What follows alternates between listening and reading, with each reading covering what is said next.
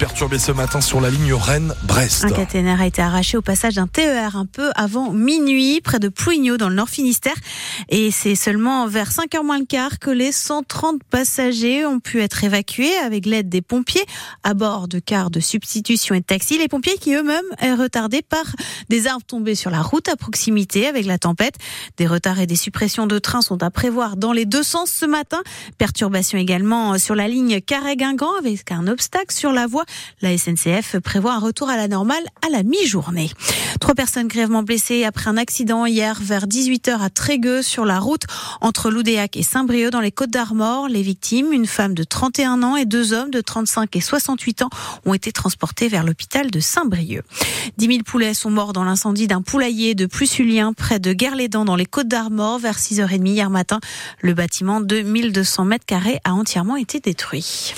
Et puis euh, un livre pour mieux comprendre le monde agricole breton aujourd'hui. Joanne Jiquel, paysanne dans le centre Morbihan pendant une dizaine d'années avant d'arrêter le métier en 2016, vient de sortir un nouveau livre, Payshommes, met à l'honneur ces hommes qui font l'agriculture bretonne d'aujourd'hui, en écho à son livre Paysanne, sorti en 2020, qui évoquait la place et le travail des femmes dans ce milieu.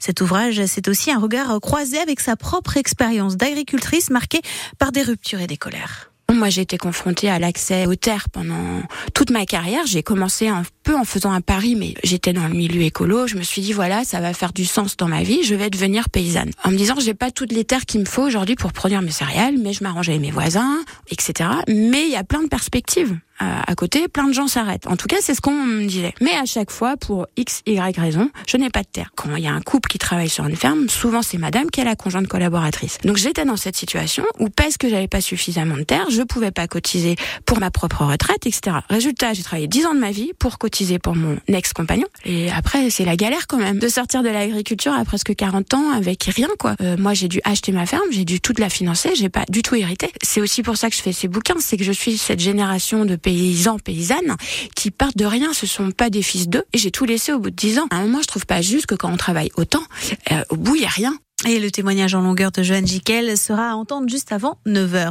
5200 curieux ont visité ce week-end le tout nouveau Quartz à Brest lors de portes ouvertes. Après deux ans et demi de travaux, la salle de spectacle a rouvert donc et dès demain soir, du théâtre sera proposé au Quartz, une réinterprétation d'une pièce de Shakespeare.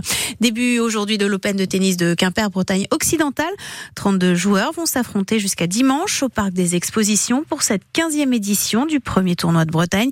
Quatre Français du top 100 sur les cours cette année, Grégoire Barrère, Constant Létienne, Arthur Rinerkneck et Quentin Alice, qui était d'ailleurs le vainqueur à Quimper en 2018.